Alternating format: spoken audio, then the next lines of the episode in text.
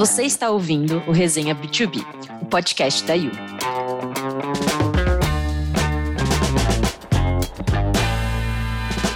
A cada episódio, um host e dois convidados diferentes compartilham seus aprendizados e experiências para ajudar a sua empresa a crescer e se manter sempre atualizado.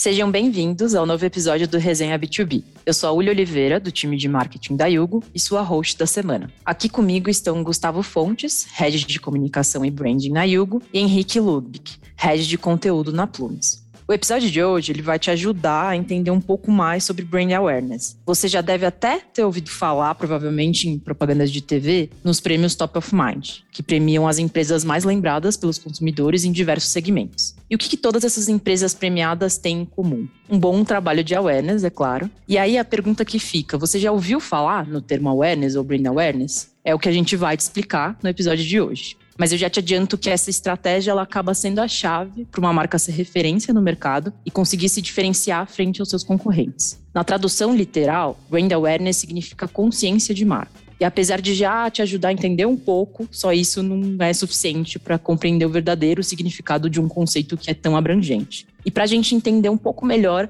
eu vou pedir a ajuda dos nossos convidados. E a ideia é que você já saia daqui com inspirações que possam te ajudar a começar na prática, né, ações de awareness na sua empresa. Gu, Henrique, Antes de tudo, eu vou pedir para vocês me contarem um pouco sobre vocês e suas trajetórias profissionais. Boa, Uli. Obrigado, primeiro, pelo convite. Acho que é um papo bem importante. Vai ser bem bom trocar com você, com o Henrique. Acho que tem muita coisa rica para gente falar, aprender e, e evoluir né, no assunto. Sobre mim, sou de Petrópolis, uma cidadezinha lá, região serrana do Rio. Família toda da área médica, então eu cresci com meus pais contando histórias de pessoas, né, de pacientes e tudo mais. E aí ali eu falei, putz, quero trabalhar com pessoas, com humanos, quero me envolver com isso. E aí eu comecei, fiz publicidade, trabalhei em, em agências, depois em empresas telecom, e-commerce, empresas muito grandes, empresas num momento de scale, né, de, de crescimento. E estou aqui na Yugo já tem um ano, responsável por essa área de, de comunicação e marca que, que a gente tem por aqui. Bom, prazer estar aqui. Né? Muito obrigado, pessoal da Yugo, por me convidar. Espero poder contribuir com o papo de hoje. E até me apresentando, meu nome é Henrique Lube, né? sou head computador na Plumes, tenho 24 anos, originalmente formado em letras, né? comecei como redator aqui na Plumas, como estagiário de redação. Logo fui começando a pegar outros projetos, trabalhar com outras coisas, de repente estava fazendo web, né? estava fazendo evento digital e me vi nessa posição aí de head de conteúdo. Né? Hoje eu cuido, como eu falei, de várias iniciativas da Plumes, de brand digital, como nossos eventos, etc. E espero poder contribuir um pouquinho aí com alguns insights que a gente teve nesses três anos de caminhada nessa jornada de startup. Muito obrigada aí por terem topado o papo. E para começar, e até entrando um pouco mais no assunto né, do cast de hoje, eu queria entender, na opinião de vocês, né, como que a gente pode definir awareness e o que, que é esse conceito, né? Qual que é o impacto de um awareness bem trabalhado nos resultados de uma empresa? É, acho que é importante a gente começar pelo início, de fato quando estava apresentando, você falou né, do brand awareness como consciência de marca. Né? E é legal né, a gente voltar para essa tradução literal, né, consciência de marca, porque no dia a dia o awareness, quando a gente vai né, nas campanhas, acaba sendo visibilidade. Assim, né? Então você fala, putz, ah, tem uma campanha que me dá visibilidade, me dá awareness, eu tenho uma campanha que me dá resultado, me dá performance. Assim, né? então, Muitas vezes a gente vê no, no, dia a dia essa distinção e acaba fugindo do, do início que você trouxe também, né? Do, cara, a consciência de marca, né? E aí tem uma frase que, que eu até peguei do David Aker, que é um desses referências, gurus aí que fala sobre branding, que para mim representa muito quando a gente olha para a marca, né? Para essa construção, que é assim, né? qual é a frase, né? Muito mais do que um nome e uma logo, uma marca é a promessa de uma organização ao cliente para oferecer o que a marca representa, não apenas em termos de benefícios funcionais, mas também benefícios emocionais, autoexpressivos e sociais. Então, ou seja, né, você começa aí realmente o que é a consciência, né? Então, assim, Então, acho que é muito, muito importante, muito válido a gente forçar a se lembrar que a awareness é a consciência, não só a visibilidade, assim, né? E aí, dentro do conceito, né, o brand awareness, né, ele é um, uma métrica, né, então a gente consegue mensurar, né, quanto de brand awareness eu tenho hoje com pesquisas e, institutos, né, que fazem isso. E aí, até entrando nessa mensuração, né, tem uma, uma pesquisa da Dana Couto, que é uma consultoria especializada no, no tema, que ela trouxe o, um ponto que para mim é muito, muito importante. A gente entra nessa discussão de como consigo mensurar né, o valor de um bom trabalho de marca e esse benefício acaba sendo sempre central para o negócio, mas em pontos estratégicos também. Né? E aí a pesquisa da, da Ana Couto trouxe que 67% dos, dos entrevistados estavam dispostos a comprar um produto mais caro se tivesse ligação com esse produto, se tivesse envolvimento com o propósito desse produto. Então, acaba tudo se conectando, né? Se eu consigo construir uma boa consciência de marca, né, que é o brand awareness, eu consigo engajar o entorno e eu consigo, por exemplo, ter um preço maior no meu produto, eu consigo ter um atendimento melhor, né, uma percepção de atendimento melhor e, e por aí vai. Mas acho que de início é muito, muito legal, muito importante a gente lembrar né, que o awareness é mais do que visibilidade, entra nesse ponto de, de consciência. Perfeito. Eu acredito que o Gustavo deu uma resposta bem completa né, sobre o, o que é o awareness. Mas até se eu puder complementar, né, que é justamente o, o awareness é sobre isso, né? Em qual é o lugar que eu, que eu estou nessa mente desse consumidor, né? O, como esse consumidor ele me vê. E se eu puder citar, né, acho, acredito que o principal impacto quando a gente fala de estratégia de awareness, é essa que a gente é praticamente forçado a olhar para o consumidor, né? Antes da gente poder olhar para processos internos, antes da gente poder olhar para fundamentos, né, que dizem respeito apenas a, ao nosso produto ou a nossa solução, ou que a gente pode oferecer, é principalmente olhar quem são essas pessoas que a gente está impactando, quem são essas pessoas que a gente está querendo construir um diálogo, né? quem são essas pessoas que a gente quer estar no dia a dia. Então, acho que o principal impacto é esse. Né? E se for para trazer algum número relativo a isso, a gente sabe como as empresas de tecnologia trabalham muito forte, né, com estratégia de awareness, a gente sabe como empresas de tecnologia trabalham muito forte nesse mercado e um especialista do segmento né, de tecnologia, que é o, o Lenkin, ele fala né, que graças a, a, diversas estratégias de awareness, de brand, de posicionamento, e um foco muito importante no sucesso do cliente, 80% da receita das grandes empresas de tecnologia é gerada através de clientes que já consome o seu produto. Ou seja, qual que é o principal impacto do brand? Né? Uma vez que você fez um brand muito bem feito, um awareness muito bem feito, não apenas na venda, né? não apenas na atração, como também em todas as, as, etapas do processo de entrega, é justamente essa satisfação, essa recorrência, essas novas indicações. E com certeza né, vão ajudar a manter o negócio, vão ajudar a manter o, o fluxo de caixa. Muito legal. Como vocês comentaram, né, o awareness ele é muito importante para uma marca se tornar forte no mercado e ser lembrada, né, por um consumidor no momento que ele precisa de um produto ou serviço específico. Às vezes ele nem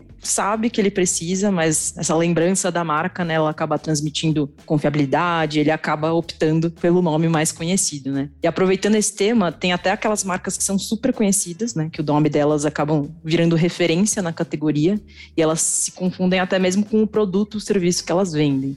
E aí, para dar alguns exemplos aqui, acho que tem o Google, né, que é uma baita referência aí de ferramenta de busca online, e até o termo em inglês ele é utilizado como verbo. A maisena, que é referência para amido de milho, o gilete para lâmina de barbear e por aí vai. Acho que dá para a gente ficar lembrando de várias aqui. E aí, entrando nesse ponto, vocês teriam outros exemplos de marca que vocês consideram como referência nessa questão né, de lembrança de marca, que fizeram um trabalho bem feito e que o consumidor consegue lembrar de cara, sem precisar ali ter o logo, né? E até no mercado B2B, né? Se vocês lembrarem de algum case de sucesso de um posicionamento de marca que foi bem feito. Eu acho que uma das particularidades do B2B, né, é que, pelo menos, a minha percepção antes de eu entrar nesse, nesse mercado é que é um mercado que é igual os exemplos citados, né? Miojo, Maisena, Google, são exemplos muito B2C. Agora, quando a gente olha para o B2B, é, às vezes não é um meio tão conhecido se você não está dentro dele. Né? Eu mesmo não conhecia CRM, não sabia nada de CRM antes de começar a trabalhar na Plumes. Justamente porque o brand no B2B é um trabalho diferenciado. E só para citar alguns exemplos de, de branding que eu acredito que sejam muito relevantes, né? Eu acho que a gente não pode falar de branding no B2B sem falar de empresas como a Rock Content, por exemplo, né, que oferecem conteúdos gratuitos e que ajudam a educar o mercado. E no meio da pandemia também eles ofereceram os cursos, né, que normalmente são pagos, de forma gratuita, justamente como uma forma de se posicionar, né, uma vez que o marketing foi uma das principais áreas afetadas pela pandemia. Né, a gente sabe como teve cortes de equipes, teve cortes de investimentos, principalmente em áreas de marketing. Então, a gente sabe que esse posicionamento, por exemplo, eu acredito que tenha sido um ótimo caso de posicionamento que mostra como a marca está mais preocupada, né? Ela está mais preocupada de informar o seu público, de manter esses profissionais perto e com certeza deve ter gerado, né? O, agora que está tendo o início de uma retomada, com certeza deve estar gerando diversas oportunidades para eles. Um caso nominal, né, que eu sei de resultados e tal, é do JMF, International Trade Group, né, que é uma consultoria de negócios e contratos, e que eles fizeram como estratégia de brand, né, de awareness, é participar de grupos no LinkedIn que são de relevância para o público-alvo deles. Então, se era um público que falava sobre é, estratégia de negócios ou sobre né, a questão de compliance, eles estavam lá, eles estavam conversando com as pessoas e isso de fato gerou receita para eles. Né, o próprio diretor da empresa fala que 5 milhões de dólares gerados em receita para o JBF International Trade Group foi gerado por meio dessa estratégia. Então, é um case que é bem legal de ver, né? Como o, o brand, que normalmente é, é, visto como uma estratégia mais, né? De que não gera tanta receita, que ela não é diretamente relacionada com receita. Né? Um, um caso onde, de fato, existe uma correlação das coisas. E se eu até puder citar, né, o exemplo da própria Plumes, né, com, com branding, recentemente a gente, né, recentemente, quando eu falo desde o ano passado, a gente vem fazendo eventos digitais é, voltados para o público B2B justamente por causa do aspecto que eu falei no começo. Normalmente, quando a gente vê conteúdos de marketing, de vendas, a gente vê muitos exemplos B2C. Né? Principalmente quando a gente vai falar de marketing, né? Você fala, pô, o exemplo da Coca-Cola, o exemplo da Microsoft, o exemplo da Google. São empresas fantásticas, né? Que com certeza fizeram muito para estar onde elas estão hoje, mas são empresas voltadas para o público consumidor é, de pessoa física. E agora, e, e, como é que é o marketing B2B? Né? Como é que é essa estratégia de atração de, de clientes B2B? A gente notou que existia né, um, um gap de mercado muito forte com a educação desse segmento. E justamente por causa disso, a gente fez alguns eventos sobre de marketing B2B, de vendas B2B, justamente como o esforço de aparecer mais e também de juntar um ecossistema de parceiros que estão numa situação parecida com a nossa, como é o caso né, do pessoal da Exact Sales, da Econodata, né, que são alguns parceiraços nossos, só para citar alguns exemplos para justamente unir esse ecossistema e ajudar a trazer mais informações para o público B2B e aparecer lá, né? aparecer mais em destaque e estar mais presente no consumidor, visto que a gente não é uma empresa relativamente recente e que precisa né, se mostrar no mercado. Boa, cara. E acho só dando uma contribuição né, e continuando né, o que você está trazendo, acho que nos últimos anos assim a gente também vem passando por um, uma transformação do branding, né, assim como um todo. Então a gente vê hoje muito mais um branding preocupado em gerar negócio. E aí quando eu falo negócio, é negócio de verdade, né? Então se a empresa vende refrigerante, o branding precisa fazer ela vender refrigerante. Se ela vende um software de tecnologia, o branding precisa ajudar a vender software de tecnologia. Assim. Então, e ao mesmo tempo eu vejo também cada vez mais campanhas, ações de venda preocupadas também em construir um pouco de branding, né? ter um, esse olhar também. E acho que é um movimento super natural e rico e, e que faz total sentido, né? E aí quando a gente olha para o mundo B2B, acho que você trouxe bem demais né, exemplos de, e tudo, mas também tem a IBM, por exemplo, que desde lá de fora até aqui no Brasil, você vê qualquer campanha, você sabe que a IBM e o que eles vendem, né, é uma solução robusta pra caramba, né? E eles conseguem construir, né, toda, toda essa marca. E aí acho que mais para frente a gente também pode explorar isso que tem, acho que tem outra variável, né, que, que é importante, né? Tipo, a marca ela tá dentro de um contexto muito maior, né? Então, não importa se o meu negócio é B2B ou B2C, se o meu negócio ele é uma startup ou se ele já é um negócio consolidado e tudo mais, mas a marca ela está dentro de uma categoria, está dentro do nosso contexto de mercado. A gente está aí quase dois anos, né? Pandemia, uma crise econômica como um todo. A marca está aí nesse meio, né? A marca precisa se conectar com as pessoas, né? independente do que está vendendo e tudo.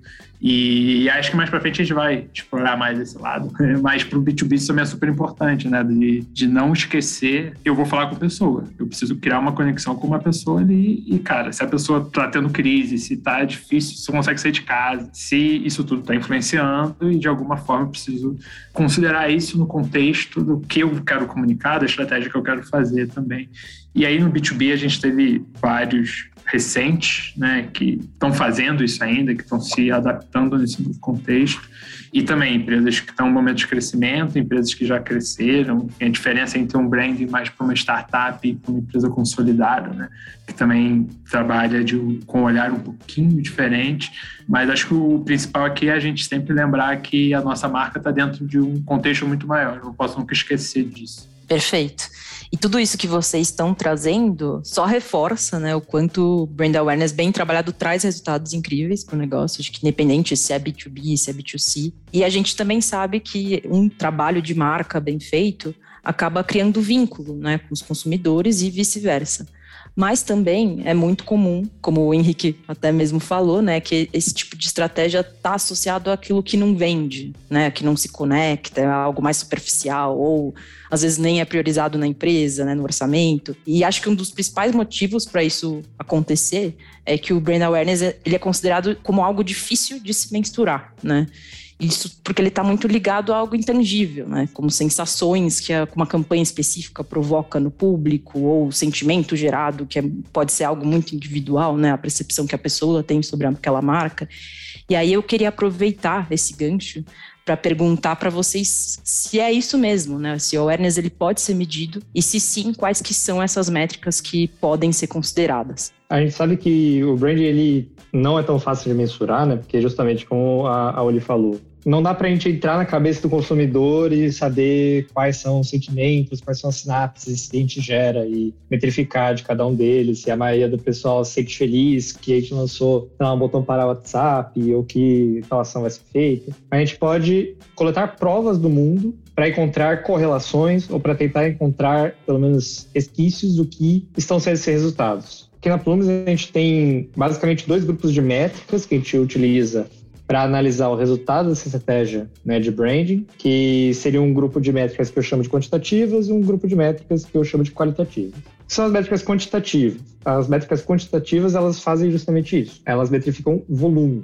Então, quando ele está falando, por exemplo, de qual o número de ações que a gente realiza com esse intuito de se conectar com o consumidor, com esse intuito de informar o consumidor. Então, isso justamente para analisar né, se a gente está fazendo o esforço necessário para é, estar presente nas redes sociais, né? já que a gente sabe que, principalmente num ambiente onde a gente sabe que as redes sociais elas têm algoritmos, às vezes até mesmo cruéis, né, de você não postou num dia, então seu engajamento vai cair lá embaixo, né, ou você posta demais aí começa a virar muito spam. Então, eu acho sempre válido, né, metrificar a questão de volume de ações que são feitas, mas principalmente dessa questão de métricas quantitativas é importante analisar o volume, né, de pessoas que estão tendo contato com a sua marca. Então, o, o tráfego do seu site, o tráfego do seu blog, número de seguidores, né, por mais que o número de seguidores às vezes seja uma métrica de vaidade, é um indício de que você está aparecendo para mais gente, é um indício que tem mais gente querendo te acompanhar. São alguns resquícios, justamente, de como você está se conectando com esses consumidores.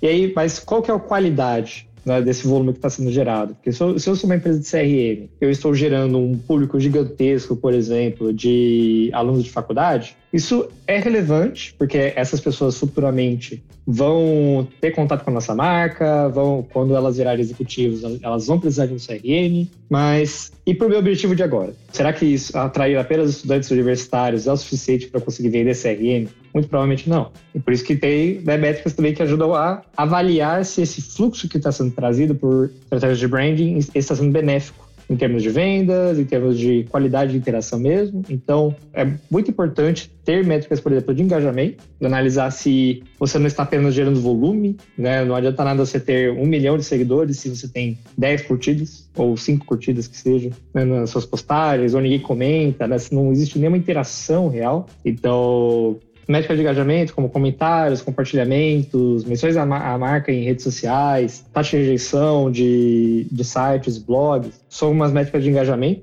que são muito relevantes para rastrear e ver se as pessoas estão tendo de fato contato, porque às vezes o primeiro contato pode ter sido bom, os outros nem tanto. Então eu acredito que é muito importante ter essa métrica de engajamento como uma espécie de qualidade, mas principalmente, né, o, como área de marketing relacionada a outras áreas, a gente precisa entregar resultado. Então, além de analisar engajamento, além de analisar tráfego, é necessário analisar também a questão de qual é a receita orgânica gerada por outros canais, né? Como a gente falou, a gente não sabe se o cara gostou tanto do nosso produto que ele pediu contato de tão emocionado que ele estava de ver um comercial, né, de ver um, um contato com a nossa marca.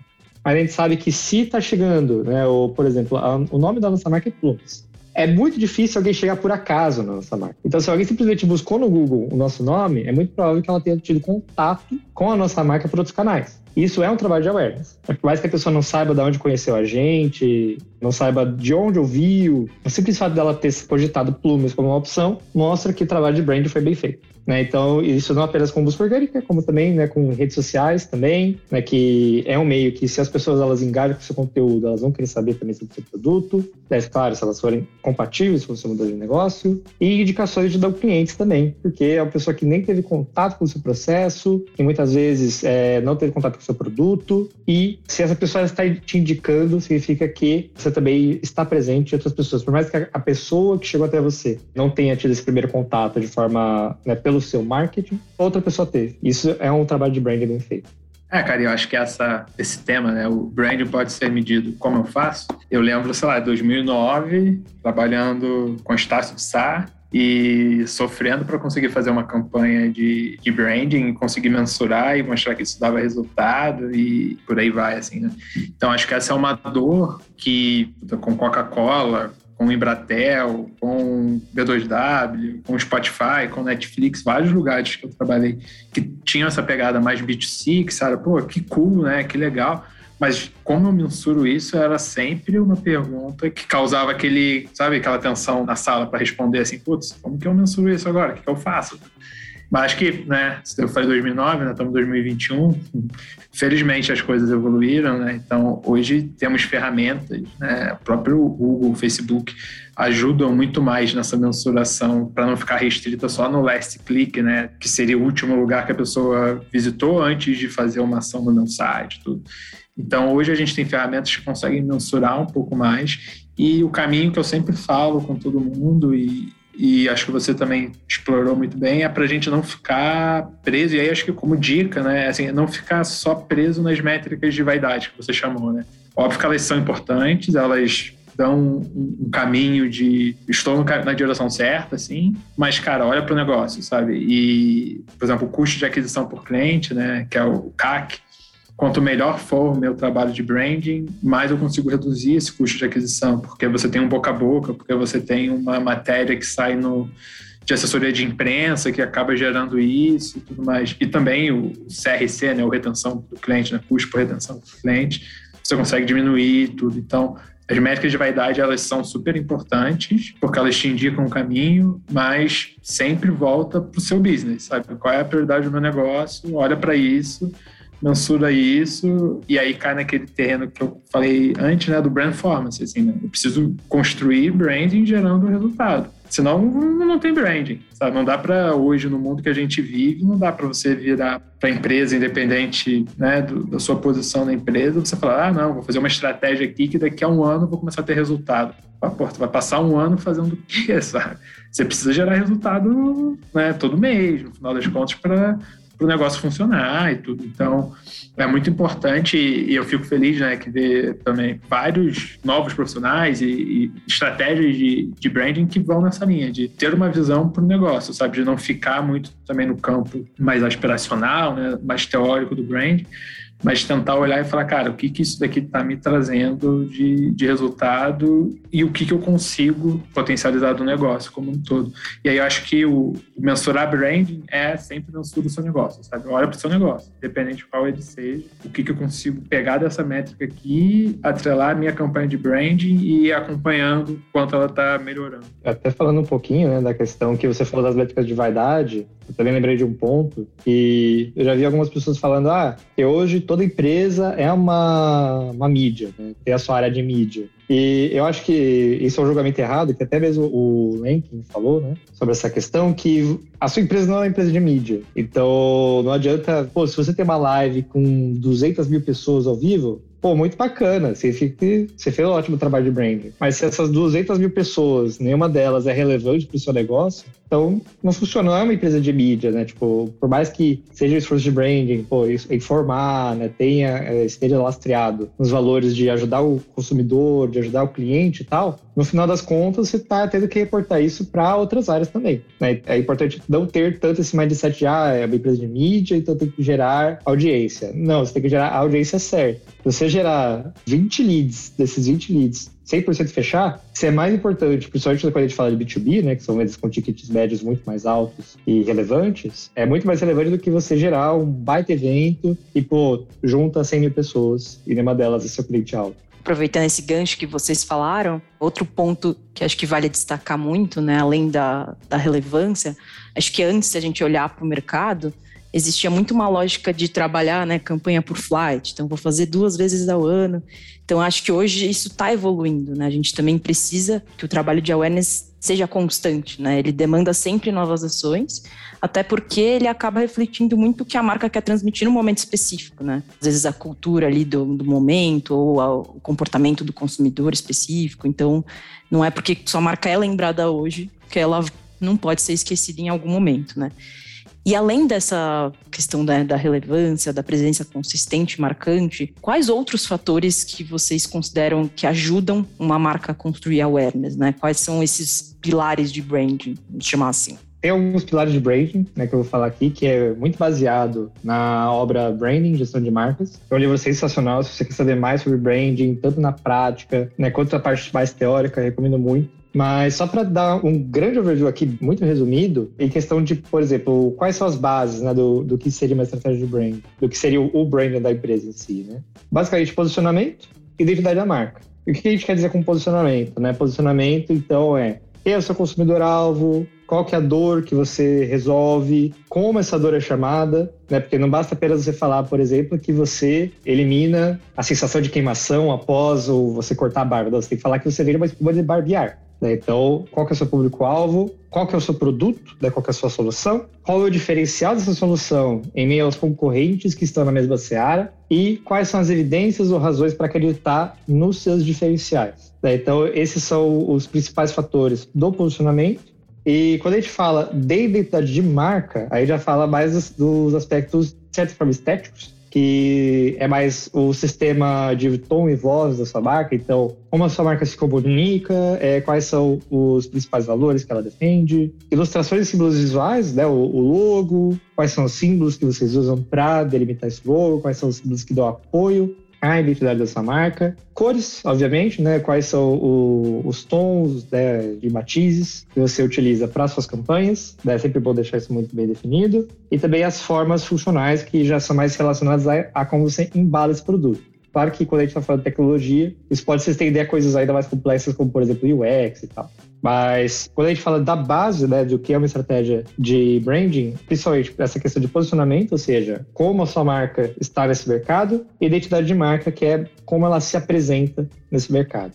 Outra questão são as ações né, que você pode usar para reforçar esses papéis. Então, questão, por exemplo, de conteúdos, então, posts em redes sociais mostrando o posicionamento da sua marca, seja um benefício do seu produto, um case de sucesso, seja você mostrando como você se importa, por exemplo, com o meio ambiente, né, como a sua marca se importa com o meio ambiente, é, assessoria, né, principalmente, que aí já é como você se apresenta como corporação, né, como instituição, conteúdos também que ajudem a educar seu público, então webinars, e-books, blog posts, materiais basicamente que você pode usar para educar seu público e mostrar o seu posicionamento, né, em busca de um mundo melhor, seja porque você resolve vendas ou porque você resolve alguma dificuldade rotineira ou né, nesse sentido.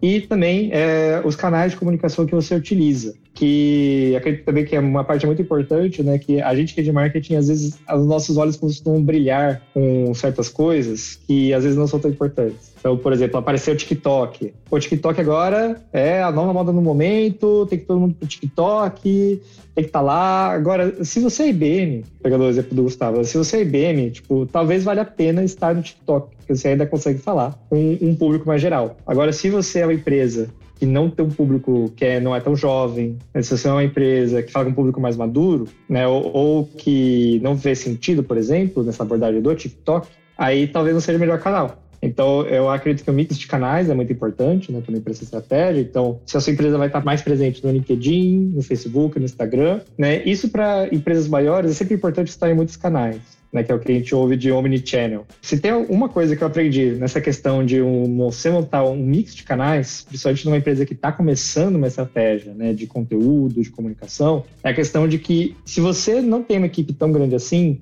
olhar para diversos canais ao mesmo tempo pode ser um tiro no pé porque você vai gastar muito tempo, muito provavelmente você não vai conseguir se dedicar tão bem para todos os canais. Então, sempre escolha né, o canal que é mais relevante para você. Pelo menos se você não tem ainda capacidade para focar tanto. Então, por exemplo, a gente que é uma empresa de CRM, a gente naturalmente foca mais o LinkedIn né, por ser é, um pouquinho mais institucional, né, trazer mais essa questão do olhar dos gestores e tal. Mas é claro que a gente sempre acaba postando uma coisa ou outra no Instagram, no Facebook e tal. Mas se eu precisar focar, eu vou focar no LinkedIn porque eu sei que é lá que está meu, meu público. Então, quando a gente fala de estratégia de montar canais de comunicação no branding, é entender não apenas onde a sua marca precisa estar, né, ou não apenas entender onde a sua marca pode estar, né, melhor dizendo, mas entender onde ela precisa estar primeiro, porque se você tiver uma operação mais enxuta, se você tiver uma operação que não consegue dar atenção para todos os canais, pelo menos você pode focar no que é mais efetivo para você. Isso não vale apenas para redes sociais, mas também, né, se vale a pena para sua empresa, por exemplo, estar em mídia impressa,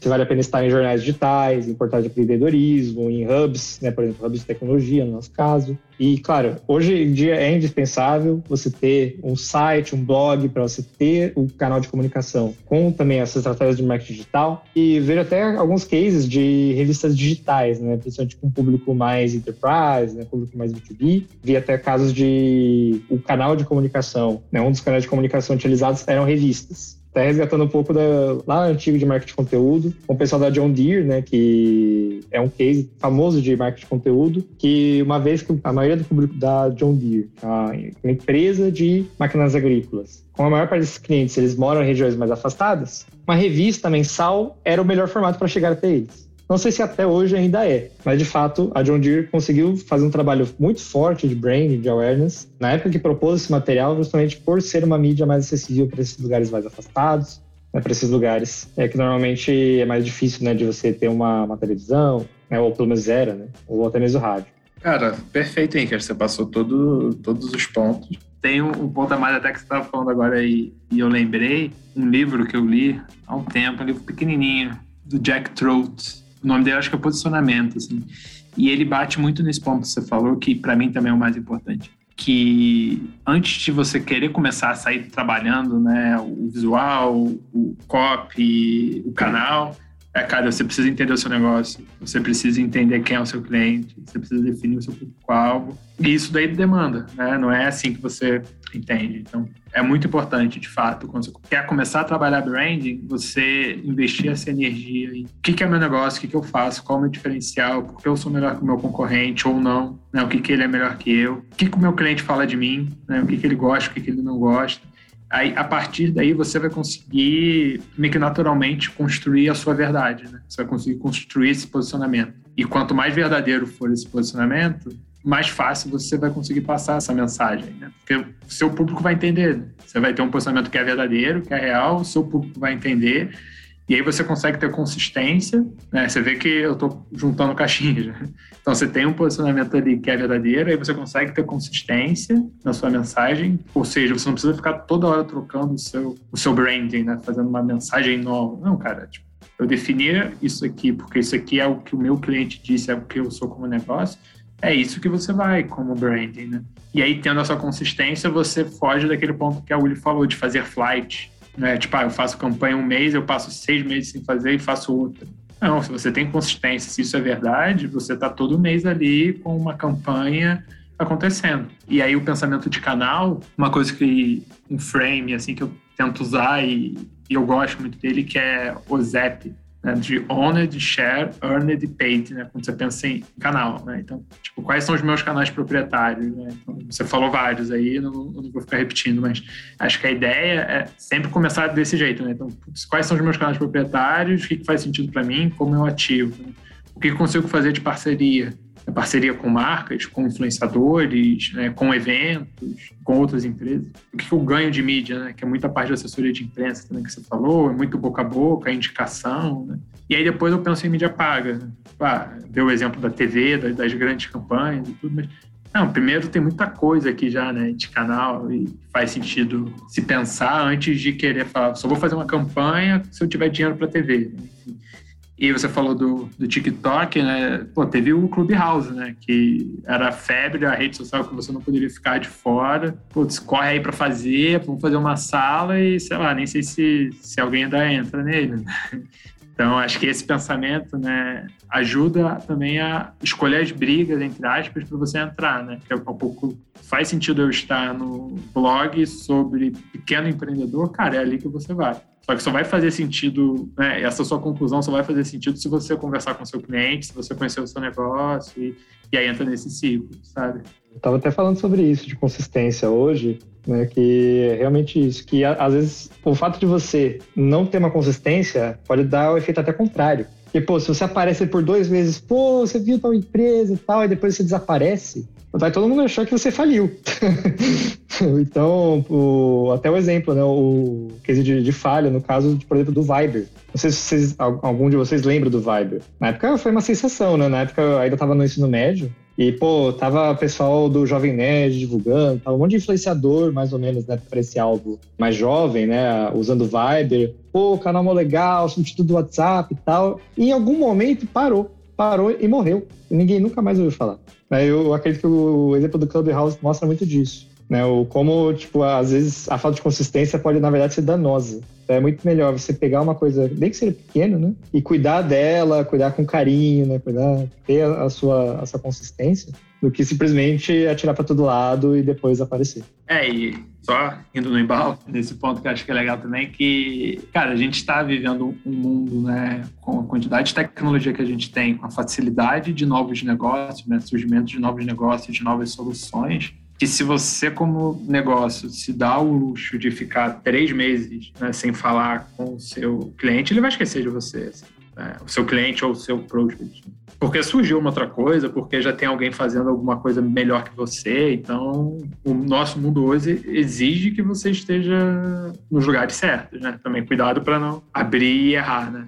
É muito legal. E acho que isso que vocês falaram de ter, né, da marca ter a clareza do porquê que ela existe, o que, que ela tem de diferente para oferecer, como que ela resolve um problema específico, é, são pontos essenciais, né? Não dá para sair fazendo um monte de coisa e não ter essa clareza. E acho que a gente está evoluindo para um momento em que uma marca forte, né, ela busca consumidores dispostos a continuar consumindo, né? Não é mais só sobre a primeira venda, né? É algo de que eu estou buscando ali quem alguém que continue a interagir comigo, recomenda meus produtos, né, meus serviços e busca futuros clientes mais dispostos a tomar uma decisão de compra ao saber o que, que a empresa representa, né? Muito mais rentável. E não é mais um olhar só para aparência de marca. Eu acho que ainda existe esse olhar, né, para aparência que é importante, mas não é mais só sobre isso. Acho que a gente está evoluindo mais para esse lado do significado, né, o que, que ela representa, como que ela transmite a sua essência através da comunicação, né, se aquele canal faz sentido e tudo isso que vocês falaram. E a partir da experiência de vocês, do que vocês observam também no mercado, qual, né, ou quais estratégias vocês acreditam que uma marca precisa para alcançar um bom awareness? Bom, falando um pouquinho da nossa experiência, né, a awareness era muito provavelmente o principal desafio de quando eu comecei né, na Plumes. É porque a gente era uma empresa com 18 colaboradores, então uma empresa bem pequena mesmo. E dessa época, eu acredito que seja a época mais complicada se você trabalha com marketing de conteúdo, né? Se você trabalha com essas estratégias mais de awareness, porque você não sabe ainda muito bem o que funciona para você, não sabe muito bem o que funciona para sua empresa, então você fica atirando para alguns lados, focando esforços em alguns pontos, e você vai tateando no escuro até você encontrar. Só que enquanto isso, claro, tá o CEO cobrando, tem o pessoal de vendas tá batendo lá nessa porta, cadê os leads? Você falou que ia ter leads com essa campanha, cadê esses leads? Então, tem uma série de cobranças. Então, o, o que normalmente eu, eu recomendo, né, se, se você está começando uma estratégia, né, se você está começando uma estratégia de awareness, é, primeiro, entender que boa parte do que você vai fazer é uma estratégia de longo prazo, mas que há sim estratégias de curto prazo que vão te ajudar a conseguir manter essa, o lead, a conseguir manter isso. Então, para quem está começando, muitas vezes a mídia paga é um caminho muito mais viável. Né, que nem, por exemplo, o Gustavo trouxe esse sistema né, muito importante do, do ZEP, é esse o nome? O ZEP. O ZEP, isso. Que é muito importante, mas quando você está no começo, você, você, ainda não tem os seus canais owned, né? você ainda não tem de fato um canal propriamente seu e que dá resultado. Né? Todo mundo começa essa página de LinkedIn com zero seguidores. Então, impulsos de mídia paga pode ajudar muito quem está começando, né? Até mesmo pode ser mais voltado para o seu produto, porque está numa fase de, de crescer, né? Mas se você também conseguir trazer né, uma estratégia para esses conteúdos, para esses objetivos, né, que já não são tão de promocionais, também é interessante. E também, claro, você vai precisar de apoio para isso. Então, você vai precisar de alguém para escrever texto, você vai precisar de alguém para fazer a arte, né? E principalmente, analista de marketing não é designer. isso, isso é muito importante também. Que é importante ter pessoas, né? Claro que cada realidade é uma realidade, é, às vezes você vai precisar de alguém que saiba fazer tudo para você começar uma operação. Mas o que a gente entende aqui na, na produção efetivo, né, para quem está começando, é ter pelo menos alguém que consiga cuidar do design e consiga manter uniforme, que é justamente essa questão da consistência. Você ter pelo menos alguém para cuidar da questão do copy, né, do texto, que consiga manter um tom e voz frequente para não sair também uma campanha, você faz um tom casual, a outra você faz um tom mais sério, uma, sei lá, com palavrão, na outra mais cordial. Então, para quem está começando, ter uma pessoa cuidando dessas coisas, às vezes é o suficiente, né, de cada uma dessas coisas, porque essa pessoa ela vai dar qual que vai ser o design, qual que vai ser o tom. Claro que também, muito do início do branding é muita consulta com o CEO também. Né? Eu vi até um texto, eu não, não sabia dizer agora a autoria, mas que o, o, CEO normalmente ele é o primeiro CMO de uma empresa. Então, né, uma operação mais enxuta, com uma operação menor, normalmente o que você vai fazer é perguntar para o CEO qual o posicionamento, perguntar, né, todo aquele quadro que eu falei na pergunta anterior, né, de posicionamento. Você normalmente vai consultar primeiro o CEO e depois, né, passar isso para o profissional que vai cuidar de design, profissional que vai cuidar de texto, para montar suas campanhas e começar a fazer um anúncio pago, né, começar a fazer postagens em redes sociais, para você poder começar a fazer uma estratégia de fato, né, de brand e, né, conforme você vai escalabilizando né, esse processo, aí você vai, de fato, investir em coisas mais complexas. Que nem, por exemplo, a gente aqui na Plumes, a gente fez muito webinar no ano passado. Por quê? Porque o webinar era o que dava para fazer. Porque o webinar é, é, só definir uma pauta, achar um parceiro que participe conosco e vamos lá, vamos fazer ao vivo, vamos fazer acontecer. Agora, por exemplo, infográfico, material rico, esses conteúdos que são mais pesados, seja em design, seja em texto, se você não tem uma pessoa que consiga olhar só para isso, é, fica mais difícil de botar isso para rodar, de botar isso para trazer resultado e às vezes nem vai trazer o resultado que você quer. Então você coloca às vezes uma pessoa para ficar seis meses fazendo e-book e você não gera lead. Por isso que às vezes é melhor focar em ações mais enxutas, que você sabe que você consegue resolver rápido, sabe que traz resultado, claro, porque se a gente visse que o web não gera inscrição, a gente tivesse 20 inscrições para o webinar, a gente teria descontinuado. Quando a gente viu que estava gerando 100, 200, 300 inscrições, a gente continuou. Né? Mas o... nas estratégias de branding, né, o que normalmente eu aconselharia é, para quem está começando, né, ter uma equipe que consiga cuidar né, de cada uma das coisas, ou pelo menos uma pessoa só, né, com esse ownership de definir qual que vai ser o tom que vai facilitar muito o seu trabalho. E a partir do momento que você tiver mais gente na equipe, aí começa a vir aquelas preocupações, né, de MIV, né, de manual de identidade visual da marca, de um manual de escrita da marca, né, aí começa a vir essas preocupações, de fato, de como você vai definir essa marca para outras pessoas que estiverem chegando. Eu acredito que seja mais nesse sentido. E falando especialmente em B2B, né, eu acredito que um dos melhores canais, embora ele esteja estressado hoje, é o e-mail marketing. Eu recebo muito e-mail marketing, acredito que vocês também recebem muito e-mail marketing. Quem está ouvindo deve receber muito e-mail marketing. Mas ainda assim é um canal que no B2B, pelo menos para nós, é um canal assim indispensável para a gente falar com gestores, para a gente poder falar com esse público mais corporate. Então, do nosso lado, assim, pela nossa experiência, é basicamente isso. Boa, cara. Eu ia falar né, que a gente não tem uma receita de bolo, mas acaba tendo, né? No final das contas, a gente meio que vai aprendendo vai construindo. Acho que você passou todos os pontos né, sobre canais, assim, e, acho que para quem está ouvindo, assim, o, um ponto muito importante para reforçar, né? É pensar no branding a curto, médio e longo prazo, né? E aí um canal aqui que para a gente também traz um resultado interessante é o LinkedIn, que tem possibilidade de segmentação, quando a gente sabe com quem quer falar, tem um conteúdo legal né, para falar com essa pessoa. É um canal para B2B que, que, funciona, que entrega bem, né? mas a, acho que o principal aqui, nesse ponto que eu queria deixar como mensagem para quem está ouvindo, na verdade, que a construção do branding ela vem em todo ponto de contato que você tem com o seu cliente, no final das contas, né? É desde o fundo de tela da reunião do Zoom que você vai fazer com alguém, sabe? Você vai lá e fala, putz, vou colocar o logo da minha empresa aqui e uma frase nessa minha reunião até no atendimento, que é um cara de atendimento que está ali no chat respondendo, ou está no, no e-mail, telefone e tudo mais, assim. Então, acho que você, Henrique, explorou super bem os canais, né, com essa pegada de, de aquisição, né, de trazer novos, novos clientes. E acho que o fundamental de ficar de mensagem é que o brand você constrói em todo ponto de contato, em todo relacionamento que você, né, marca, empresa, tem com o seu prospect ou cliente, né? E aí a gente pode lembrar vários exemplos de B2C, B2B, mas acho que isso é o principal, tá? Partir do momento que você tiver isso bem definido, né, qual é o seu posicionamento, como você vai falar, o seu tom de voz, a sua identidade visual, você desdobra isso para todos os canais que você tem, né, ou pensa em ter, e você está construindo seu branding. Já, já começou o jogo, sabe? Já dá para começar o jogo.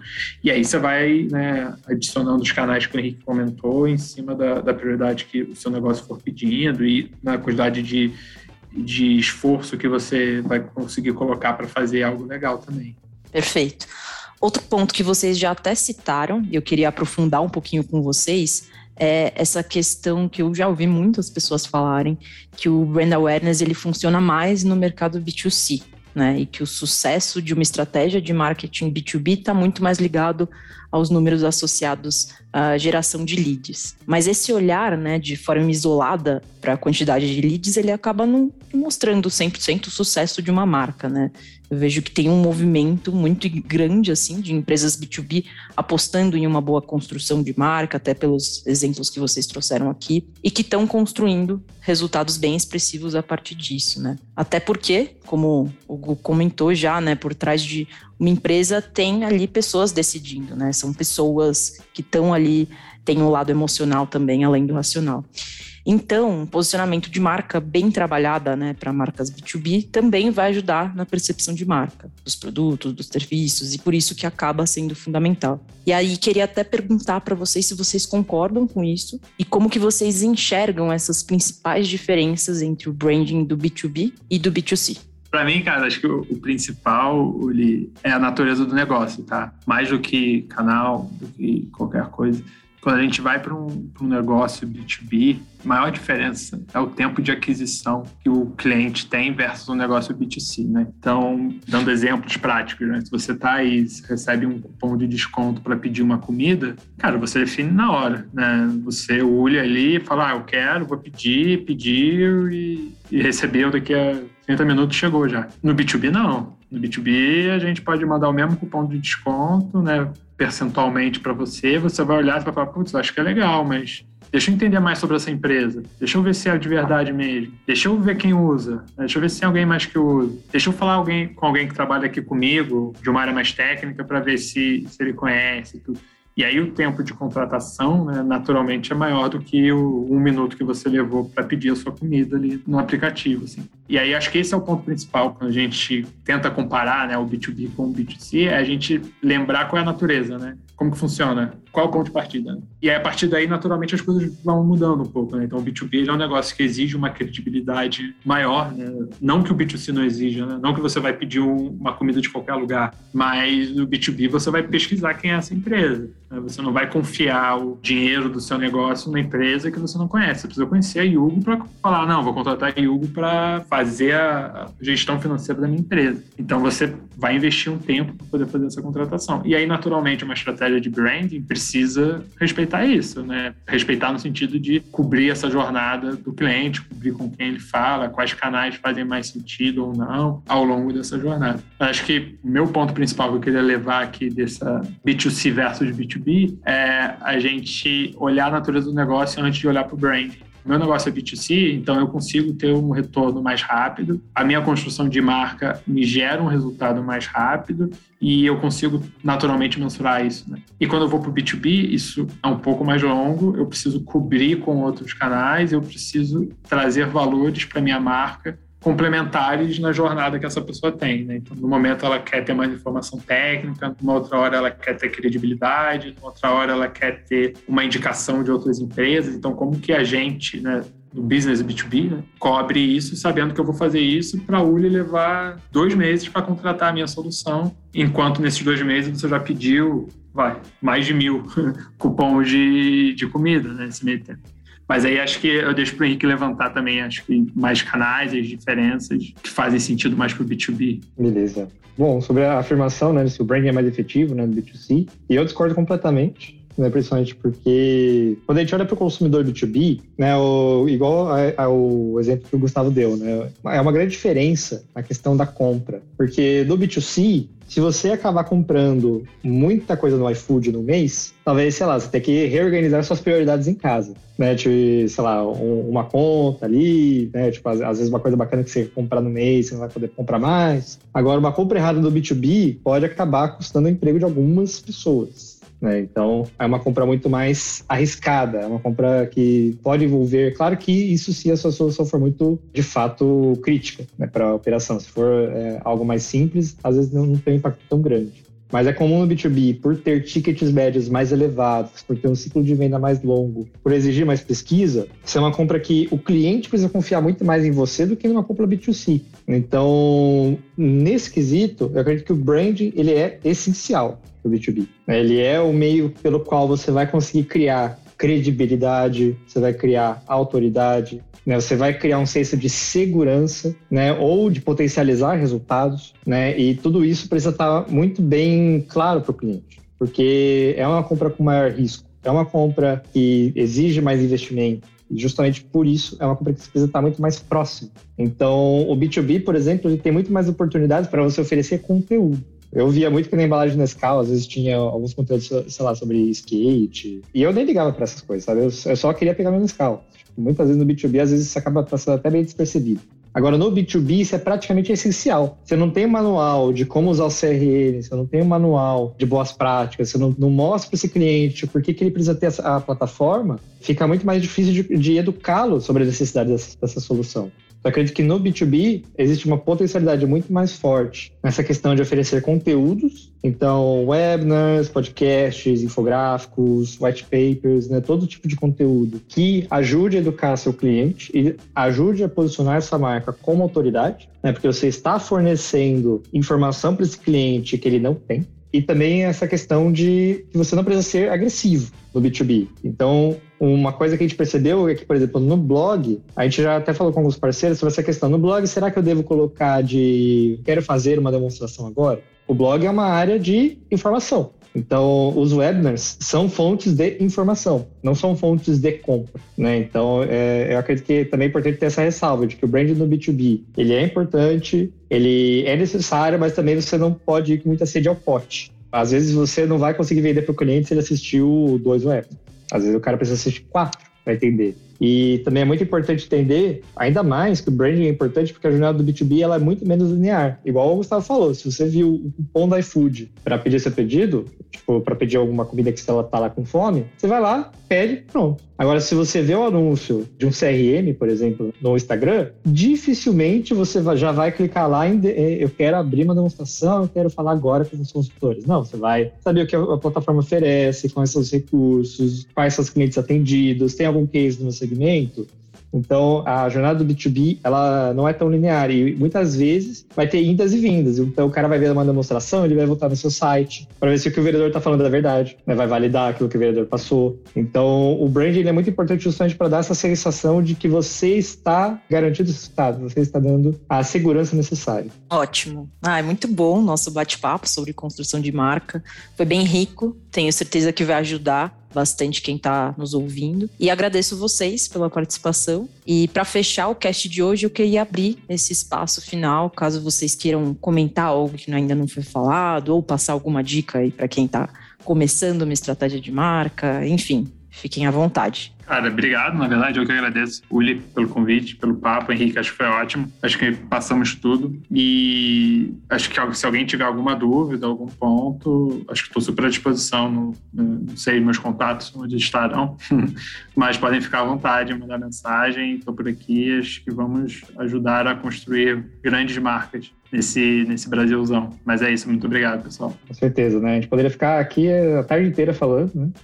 Já que a gente está gravando de tarde. Mas, já que o, o a gente está finalizando agora, também fico à disposição. Né? Deixo meus contatos. Quem quiser me encontrar, tá lá, Henrique Lubick no LinkedIn. Meu sobrenome não é fácil, mas deve estar tá aí na postagem. Né? Vocês podem me encontrar lá. Podem vir trazer perguntas, né? o que eu puder acrescentar aí também, podem me chamar. Esse foi o nosso episódio de hoje, mas a nossa resenha continua. Obrigada por nos ouvir. Acesse o blog da Yugo e aproveite nossos conteúdos para te ajudar a vender mais. Até a próxima quinzena com um novo episódio para você.